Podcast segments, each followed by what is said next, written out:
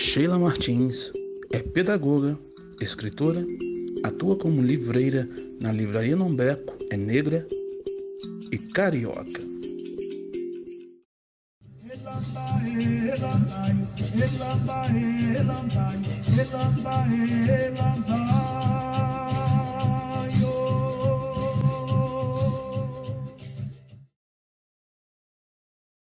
Ela é nascida e criada na Baixada Fluminense. Ela é pedagoga e ela é atuante na livraria Nombeco, no Rio de Janeiro também. E atua também como intérprete de Libras no Instituto Nacional de Educação para Surdos. É coautora é, do livro Vértice, Escritas Negras, da editora Malê. O Minas Negras Gerais de hoje recebe Sheila Martins. O Colofé. É, obrigada. Primeiro eu quero começar dizendo Rotep, todos nós estejamos em paz. É, gratidão pelo convite, gratidão por estar aqui conversando. A Livraria Nombeco é, é isso, é rede, é apoio, é receber e dar apoio. Então eu agradeço muito por esse convite, meu coração, e, eu acredito que meus ancestrais ficam felizes toda vez que a gente abre a boca para falar em qualquer lugar. Então, eu só tenho a agradecer inicialmente. É, é isso. Os nossos ancestrais ficam muito felizes, né? E torcem por nós e nos dão caminhos abertos, não é mesmo? Sempre, sempre, sempre. sempre. Vem cá, me fala um pouco de você. Você é nascida na Baixada Fluminense, não é isso? Onde você nasceu na Baixada Fluminense?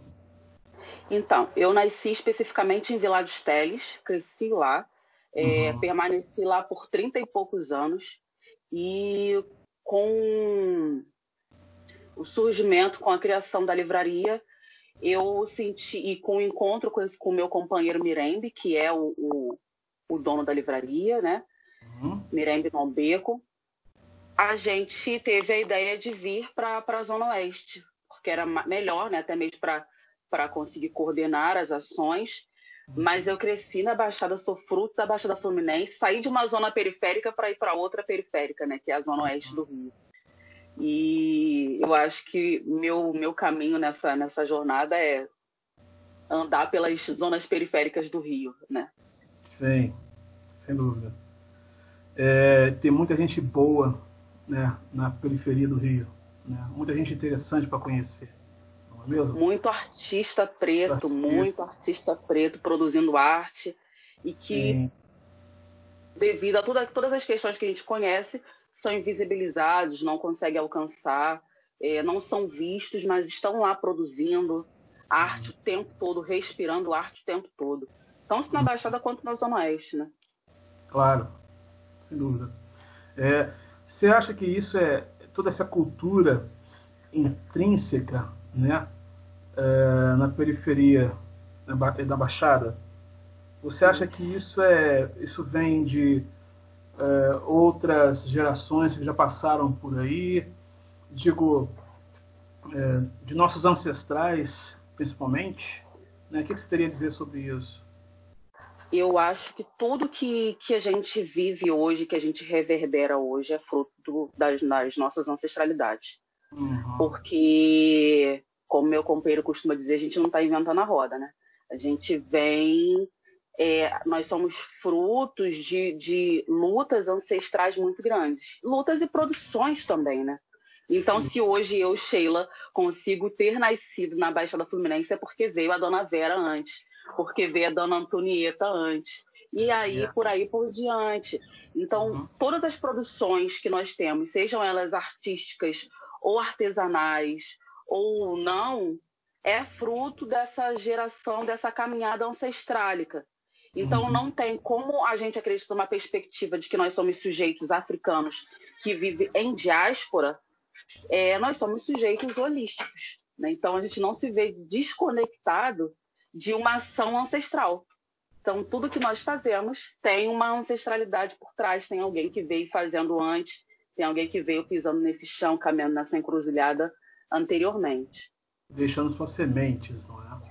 Sim, Sim, a gente vem colhendo essas sementes, vem plantando sementes novas também, né? Uhum. Falando em ancestralidade, que é um ponto fundamental para a existência do Minas Negras Gerais, é... você tem notícia é... de, de seus ancestrais, digo, bisavós ou coisa do gênero, que você podia compartilhar com a gente? Infelizmente, infelizmente, eu acho que é, por essa estrutura racial que a gente vive, genocida, nem a nossa história a gente teve contato direito. Então, é, eu acredito, eu não, todos os meus bisavós e avós já faleceram, então eu acabo não tendo contato nem notícia deles. E a uhum. gente aqui no Brasil, é, né, na diáspora, a gente tem uma questão muito grande que a gente não tem contato com a nossa história.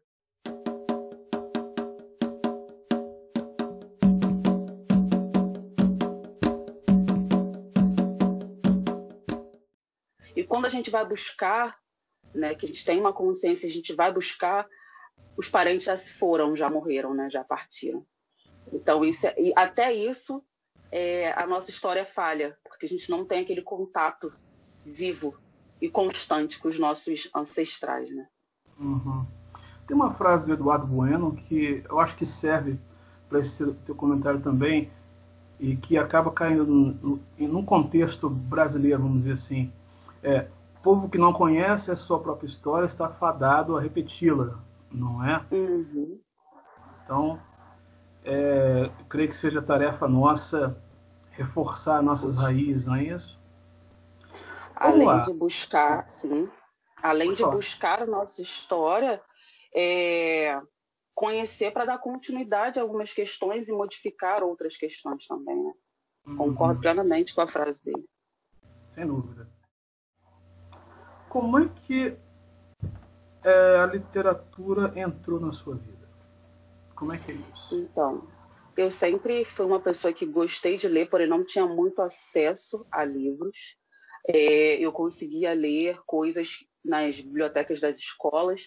Minha mãe, apesar de não ter muito estudo, é, ela foi estudar bem, já bem mais idosa, conseguiu terminar o ensino médio com uma luta enorme, mas conseguiu. Mas ela sempre dizia que a educação era o bem que ela iria deixar para gente. Então, ela sempre levava a gente em bibliotecas, é, na escola ela ficava fazendo a gente ficar lá, olha, fica aqui para ler um pouquinho e em casa também. Então isso foi afetando a minha forma de lidar com os livros. E quando eu encontro dessa minha caminhada, eu encontro com o Mirembe, ele é uma pessoa, meu companheiro, ele é uma pessoa que, que também tem essa, essa veia de ele é amar livros. Ele gosta de livros bastante, então a gente acaba se encontrando nessa caminhada. Pode falar. Sim. O seu, desculpa, o seu companheiro é africano? Não. Não, ele é brasileiro. É, é, brasileiro, mas a gente acredita na perspectiva de que nós somos sujeitos africanos em diáspora. Então okay. a gente adota os nossos nomes africanos. E eu ainda, não, ainda estou nesse processo. Sim. Então, prosseguindo na resposta, é, a gente se encontra nessa caminhada e a gente se encontra nessa também nessa perspectiva de gostar de literatura, de gostar de livros. Então isso reforça mais ainda aquela as ações que minha mãe já tinha lá atrás de que o uhum. livro tem algo para trazer para mim. Então, eu costumo é, parafrasear a frase de Conceição Evaristo e de Cut Silva também, que são dois autores que eu gosto muito, de que a literatura me encontrou nessa caminhada. Eu não encontrei a literatura, foi ela que me encontrou. Uhum. Então, essa é a minha relação com os livros, né? A que você atribui a, a falta de divulgação, de mais divulgação ou de uma divulgação mais ampla da literatura negra no nosso Brasil de hoje? Então, diante de tudo aquilo que eu leio, que eu pesquiso e dialogo com, com os meus pares, seja no espaço acadêmico ou não, porque as produções também são fora do espaço acadêmico, as discussões também são feitas fora do espaço acadêmico, eu acredito que é um racismo estrutural muito forte que leva a que somente um perfil de autor chegue até as grandes mídias. A gente é regido por uma indústria cultural, tem um autor também que defende esse conceito de indústria cultural que vende aquilo que é reflexo da sociedade, que é um perfil que, é, que serve para vender na sociedade. E, infelizmente, a gente não é, nós, sujeitos negros, não somos, não fazemos parte desse perfil que é um perfil hegemonicamente europeu, né? Então, mas é por isso que a gente não alcança as grandes livrarias. Por isso que a gente não alcança essas prateleiras, por isso que a gente somente alguns de nós conseguem ser amplamente divulgados. Tá aí a Conceição Evaristo, que é uma autora que quem eu admiro intensamente, foi conseguir alcançar um sucesso e lançar um livro de forma ampla aos 71 anos. Antes disso, ela vivia vendendo livros na estação de metrô aqui no Rio, na Carioca. Enquanto outros autores que têm uma outros autores de outras etnias vendem um livro na Bienal daqui do Rio e são extremamente famosos. Então, daí já dá para você pensar em como a literatura negra é marginalizada. Mas eu acredito que as nossas ações, principalmente da Livraria Nombeco, é, é romper com essas estruturas, é trazer esses autores que não são vistos, não são encontrados nas grandes, nas grandes livrarias e expor, fazer, torná-los conhecidos, falar deles, que eu acredito que um grande diferencial nessas livrarias pequenas como a, a, a nossa é você falar do livro, falar do autor, porque não é, uma, não é só um produto de venda, é algo que você consome, é algo que você vive, é algo que você acredita. Fala para mim um pouco da livraria Nombeco. Onde é que então, se localiza? O que, que a gente pode encontrar lá? Então, a livraria ainda não tem um espaço fixo aqui no Rio. Uhum. Nós somos livreiros rodantes, a gente expõe em eventos aqui no Rio, mas devido à pandemia, os eventos foram cancelados. Então, ah. a gente acaba trabalhando, enviando pelos correios. A gente tem uma página no Instagram, no Facebook. É, o Mirembe atende também diretamente pelo WhatsApp. Se clicar no link do Instagram, já joga direto para o WhatsApp. Uhum. Então, contato não falta. É, e a gente, devido a não ter um espaço ainda, a gente acaba atendendo dessa forma pelas redes sociais. A gente teve que se reinventar devido à pandemia, né? E a Livraria Nombeco, ela surge dessa falta que eu falei anteriormente, de ser de autores pretos, africanos, brasileiros, né, de serem não serem vistos nas grandes livrarias. Foi assim que a gente começou e teve o pontapé partindo da ideia de do Mirengue. Ela uhum. trabalha é, tanto com autores, é, ela é uma livraria que tem uma referência no sentido de trabalhar com autores pretos, com literatura negra, com literatura africana, pan-africanista. Então, ela tem essa vertente, tem essa marca principal. Perfeito. E tem uma boa resposta do público? Tem uma procura grande? O que, que você está achando? Olha, sim, as pessoas acabam procurando, sim, para conversar, para comprar, às vezes para pedir alguma indicação de livro, alguma indicação de leitura. O uhum. retorno tem sido interessante para a gente. E quais são os best-sellers aí? O que você poderia dizer para gente? Olha, para mim, o principal, o primeiro de todos, é o da Conceição, que eu já falei 20 vezes hoje. Ponciave Senso. Conceição, uma, ela é maravilhosa, ela é mineira, mas hoje vive aqui em Maricá, né, aqui no Rio. Ela fala com é X. Com... Sim. Ela é... Ela é maravilhosa. Ela que vem escrevendo Poncia Vicente, que é um livro que eu sempre que eu posso, que pedem, eu indico. Uhum. É uma autora que, que... Mostra de novo essa capa, vez... por gentileza. Mostro, mostro sim. Poncia Vicente é o nome do livro. Tá. E, e é um... É um é... Pode falar. Poesias, romance... Que então, esse aqui é um, é um romance que vem discorrendo a história de Poncia Vicêncio. Hum. E, e, e, vem trazendo toda essa escrevivência dita por Conceição de uhum. como Ponciac nasceu numa, numa parte rural, uma comunidade rural, e ela vem caminhando para a cidade. A vida vem trazendo ela para a cidade, uhum. mas aí depois tem uma grande virada que eu não posso contar, que eu acredito que quem ah, vai ler vai encontrar. Para dar spoiler, né? Melhor. Tá Exatamente. O que mais? então, o outro que eu vou mostrar o Vértice, que é o livro que eu escrevi junto com a Malia. Uhum. Mas só que não é um livro só meu, é um livro com outros 25 autores pretos ah. que produziram, coordenado pela Simone Rico e Moisés Guimarães. Foi partido de uma oficina de escrita que fizemos aqui no Rio e ah. culminou nesse livro. Então, são contos, tanto coletivos quanto individuais. Eu acredito que eu tenho quatro contos aqui coletivos, escritos em duplas. Então, é um livro bem interessante. Quem puder ler, são contos curtos, mas bem intensos. Isso é maravilhoso.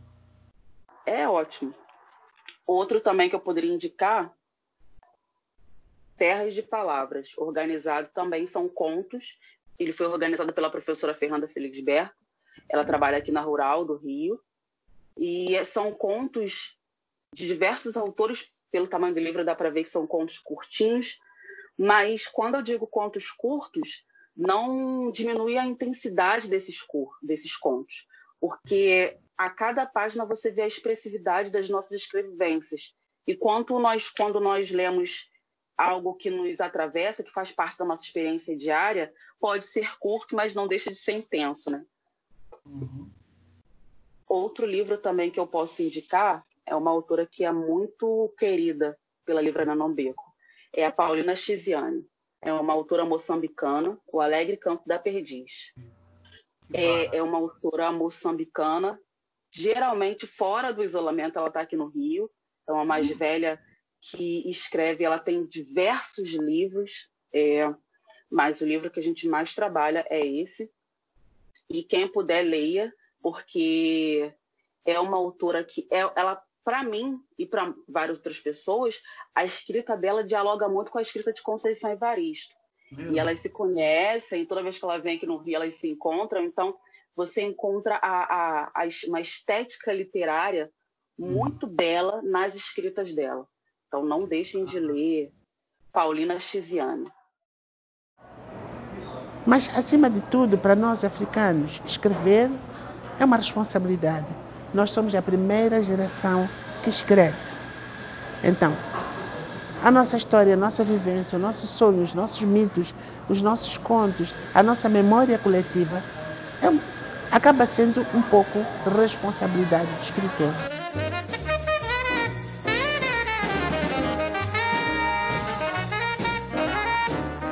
É muito mais bonito contar uma história do que propriamente escrever um romance. Eh, eu venho de uma sociedade de tradição oral e eu gosto desta linguagem oral, que para mim é uma linguagem muito dinâmica e que fala de coração para coração. Então, a minha história pode ser grande, e aí alguém chama romance, pode ser pequena. Então, eu não, não, não quero ficar presa a um modelo estético. Quero minha liberdade.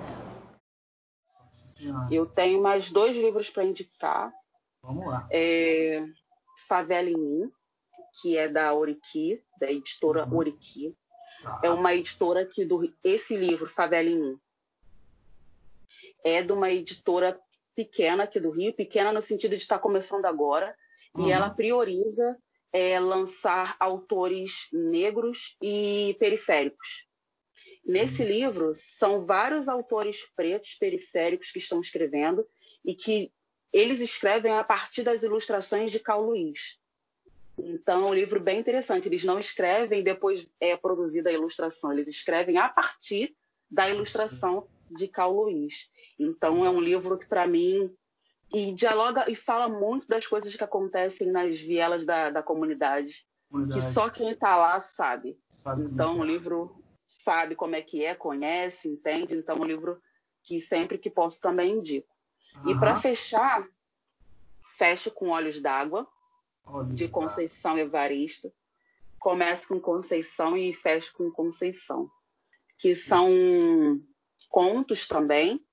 São contos que falam sobre mulheres. Ela começa o livro com esse conto Olhos d'Água, que ela conta um pouco da, desse encontro com os olhos da mãe dela e como é esse encontro desses olhos, desse olhar com a filha dela. Então é algo muito uhum. ancestral. Ela já começa com essa pegada ancestral.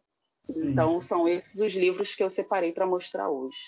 Foi através de uma, uma poesia que está nesse livro que eu fiquei sabendo da, da livraria Nombeco e me inscrevi no Instagram também. Que ela fala da bisavó, depois fala da avó. Você chegou. Provavelmente. Pro... Sim, sim. Provavelmente, é, eu, se eu não me engano, é do Olhos d'Água. É o primeiro, é o título, né? Olhos d'Água, do primeiro conto dela. Maravilha. Teve um livro que você não citou, é, que é O Crime do Caso Valongo. Ai, da Eliane Não Cruz, é? Como é que eu pois é. cometer essa garra? Mas tudo bem. É, eu te perdoo. é, eu enfim. tô olhando para ver se ele está aqui. Não, não pois tá. é. Mas uma outra oportunidade a gente pode falar dele, não tem problema. Mas eu posso mostrar outro dela. Opa. Que está aqui perto. Vamos lá. Águas de Barrela. Água de Barrela. Esse Água de Barrela é um livro também bem conhecido dela. Uhum. Ela está lançando agora, nesse, nesse isolamento, ela está lançando o último dela. Depois procurem, porque ela consegue. E nesse livro aqui, por incrível que pareça, eu até no dia que eu conversei, que a gente fez uma live com ela pela livraria, eu perguntei se ela era uma vidente, porque ela aqui nesse livro, ela fala de duas pandemias que acontecem. Oh. Então eu perguntei assim, nossa, você é vidente? Aí ela riu, porque quem lê esse livro, né, eu li uma boa parte desse livro e fui finalizar agora nesse início de isolamento, bem no iníciozinho, uhum. e eu uhum. fui pensando assim, gente, como uma autora consegue trazer algo tão real e tão vivo, tão forte no seu livro que já tinha sido bem lançado há bastante tempo antes de começar essa pandemia. Então, uhum. quem puder, leia Eliana Alves Cruz. Leia tudo que é dela. É maravilhoso. É. Ela é fantástica. Eu vou te dizer uma coisa. Eu sou o tipo de pessoa que, quando eu chego numa livraria, por exemplo, eu custo a sair. sabe? Então, deve ter que levar uma água para dentro. Eu fico no mínimo umas duas horas, assim, sabe? Te entendo, te entendo. E, se entende, né? Vem cá. É, em sua opinião, qual é a contribuição que a literatura negra traz para a sociedade contemporânea que está repleta de desafios né, é, nos nossos caminhos hoje em dia? Então, a literatura negra, para a gente, pra, pra, eu vou, vou falar muito da parte que, que eu mais pesquiso, que é a parte da infância. Tá. Quando a gente que é um pouco um pouquinho de outra geração, a gente não teve contato na infância com nenhum desses títulos. A gente teve contato com uma mídia que foi muito forte, né? Xuxa, uhum. Angélica e etc. E Todas loirinhas, né? Exatamente, com as paquitas, que uhum. completamente diferente do perfil que nós somos. Uhum. E isso foi trazer várias questões que abalaram a nossa autoestima até hoje. Para a gente conseguir vir num espaço e assumir o nosso cabelo black, assumir a nossa beleza, olhar para a gente, olhar para o outro, o outro igual e amar. Aqui. Sim. e isso demora muito tempo para a gente aceitar e não olhar com um olhar doloroso. Por tudo isso que aquilo que foi nos negado, que a gente não teve contato. A gente teve contato com a oralidade das nossas avós contando, mas não era tão forte quando a gente ligar uma televisão e ver a Xuxa e as Paquitas dançando lá. Então, a contribuição da literatura negra hoje, que está ganhando uma, um espaço maior, ainda precisa ganhar mais, mas tem bem mais do que era no passado, é você trabalhar uma autoestima fortalecida tanto da criança quanto da, do adulto, né? tanto da criança quanto do adulto. Quando você vê um adulto que consegue ler Conceição Evaristo e consegue se ver, quando a gente pega meu primeiro contato de literatura negra, assim, forte, intenso que eu lembro, foi quando eu olhei a capa de Olhos d'Água e vi essa foto aqui. Foto. E eu falei, nossa, o que essa autora tem para me contar de tão importante? Porque ela parece muito comigo. A estética é igual a mim. Então, para além da estética, é você se amar, amar o seu próximo, o seu par, né? Uhum. É, entender que a gente tem muito a escrever e a gente pode escrever, porque também a gente vai para o espaço escolar e começa a acreditar que a gente não escreve, que a gente não produz, que a gente não é bom bastante para ser publicado. E tudo isso a gente vai, a literatura negra tem rompido, sabe, uhum. com tudo isso, com essa de a gente se ver nos livros, a gente entender que nós podemos dizer que somos escritores, de ver que a gente pode ser publicado por, por as editoras que nos abraçam, que não são todas, mas são tem algumas que estão surgindo aí no mercado. E eu acho que é essa contribuição e milhares de outras contribuições que a literatura negra tem tem vindo agora para gente. Maravilha. Como mulher negra, qual seria a sua opinião sobre uh, quais seriam os desafios da mulher negra uh, atualmente uh, de conhecimento literário em uma cidade como o Rio, por exemplo? Quais os meios para transcender a tantos obstáculos que a vida nos apresenta? Pergunta complexa essa, mas uma boa pergunta. É, eu acho que enquanto mulher negra na sociedade, a gente tem dificuldades, porque não é fácil escrever, como eu falei antes, não é fácil escrever e se ver enquanto escritora, né? Uhum. É bem complicado. Eu estava assistindo algumas semanas atrás a aula, uma aula de escrita com a professora Cristiane Sobral, professora e escritora e milhares de coisas que ela faz. E ela tava, começou a aula trabalhando dessa forma, de que nós precisamos nos ver enquanto pessoas que escrevem, pessoas negras que escrevem. Uhum. E pode parecer algo pequeno, mas para quem é escritora, entende o quanto que você conseguir oralizar a palavra, eu, a frase eu sou escritora, é difícil. Porque por essa estrutura toda que eu fui falando no decorrer da nossa conversa, percebe o quanto essas forças racistas e estruturais tentam nos dizer que não somos escritoras, que não somos produtoras de, de algo que seja bom para que as pessoas possam ler e consumir e se encontrar. Uhum. Então, isso é algo que é um, um, um, algo que dificulta a nossa trajetória.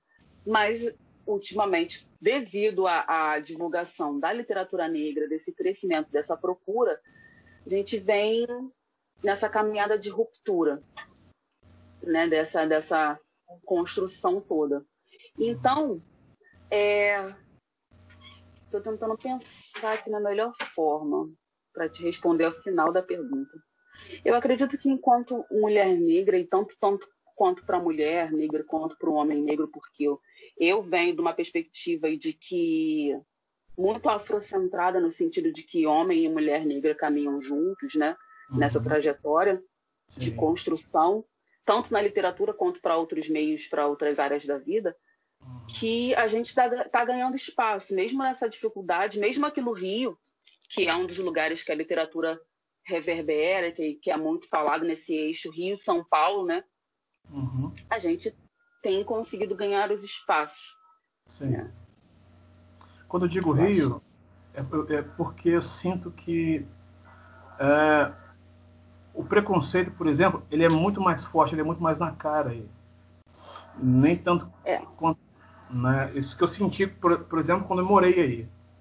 Tá? Então, imagino para vocês, por exemplo, mais nessa vida diária. Quando a gente pensa assim, a, é, a gente hierarquiza um pouco o racismo, a gente acaba se dividindo um pouco. Eu acredito muito que o racismo é cruel em qualquer lugar que a gente estiver, uhum. né? Tanto no Rio, quanto em São Paulo, quanto na Bahia, ele não deixa de ser o racismo cruel e doloroso que nos marca, que nos mata, uhum. né? que está nos matando constantemente. Tanto mais, acho que acredito que mais os homens pretos do que as mulheres pretas, né? Uhum. Mas estamos, estamos morrendo. Mas mesmo em meio a essa morte, seja ela física e psicológica, a gente está tentando se reinventar como os nossos ancestrais faziam, né? de tentar escrever, de tentar produzir, de tentar é, sobreviver por meio da escrita, porque a escrita é uma arte que que nos faz viver, pelo menos para mim e para as pessoas que escrevem, né? e para as pessoas que leem também, né? É uhum. uma ação que nos faz viver, que nos faz pulsar, que nos faz, nos faz também reivindicar as nossas vozes, né? Que eu consigo estar aqui no Rio e outras pessoas de outros estados terem contato com a minha escrita, então conhecer um pouco daquela das minhas vozes, palavras. Muito bem. Sheila, estamos chegando ao fim do nossa, no nosso grande bate-papo, né? É, o Minas Negras Gerais a, tem gratidão por você ter sido exposto a nos dar tantas informações, tanta coisa nova, e que seja essa a primeira de outras entrevistas, né? E eu gostaria que você deixasse uma mensagem, né, para os pretos e para as pretas desse Brasil afora, por favor. Então, eu faço a palavra da vez que a gente tem discutido aqui em casa, é organização.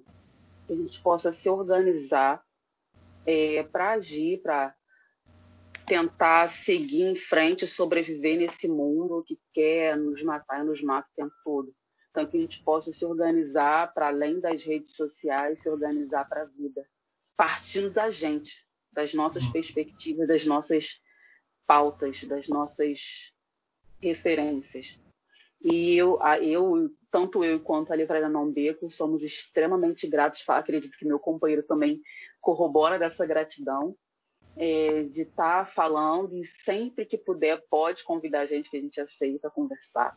Com certeza. Porque é, a gente, eu, eu acredito muito nisso, nessa perspectiva da rede, que é o que tem nos sustentado até hoje, de gente estar fortalecendo, ser fortalecido, nós por nós sempre, como já dizia Malcolm X, né?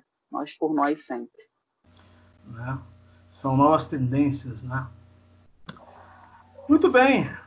Eu falei com Sheila Martins, do Rio de Janeiro. Sheila é prova de um Brasil negro que dá certo. Beijo, querida, muito obrigado. Obrigada. Inscreva-se no canal, dê o seu like e compartilhe com seus amigos.